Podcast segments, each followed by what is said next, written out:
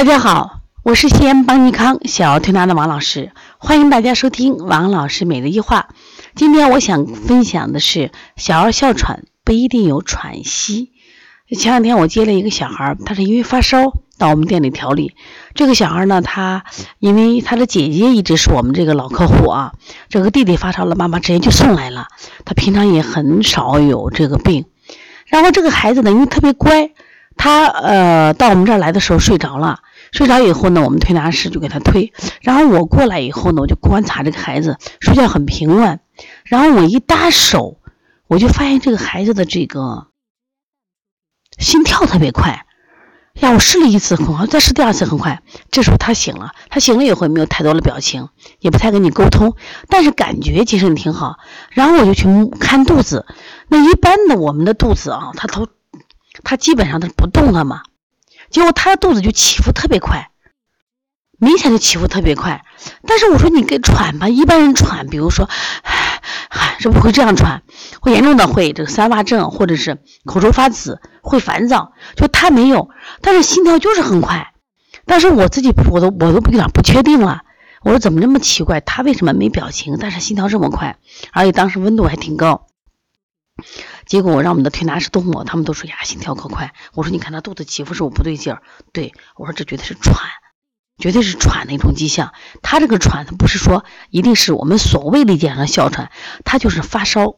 发烧以后他四肢凉，然后呢，他所有的这种身体的热就聚在他的心中。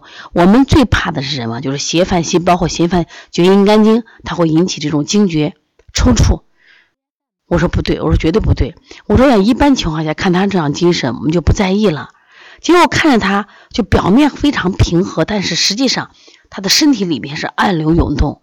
我说是这样，因为我摸他心跳口快。我说咱用密牙罐儿或者那种气罐儿，我当时用的是密牙罐儿。我说一定要通过滑罐的方式把他那个膻中穴，我说给他滑出痧来，把多余的血热拔出来。另外呢，把什么心包经，心包经。就在两个手臂上，我说继续给他划罐，然后呢，把心包经的邪热给他拔出来。如果不行的话，再动肝经。我为什么这样去处理？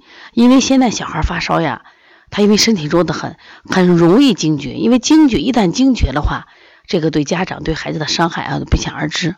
哎，结果我们那天紧急处理了以后呢，他就是这个呼吸啊，就明显的什么呀，就是心跳明显的就平稳了。然后下午回家以后呢，可能到四五点以后。他也烧了烧了一下，妈妈有点紧张，给吃了退烧药。那第二天再来的时候，真的非常的好。因为这个案例啊，对我启发挺大的。一般我们见到这个发烧的孩子，他其实呼吸都没有那么强烈，就是他那个心跳没那么快。而关键他的心跳就快的那个程度，你有点接受不了了。所以通过这个方法，我发现可以达到泄热，就是平息他心跳的这种作用。所以我推荐给大家。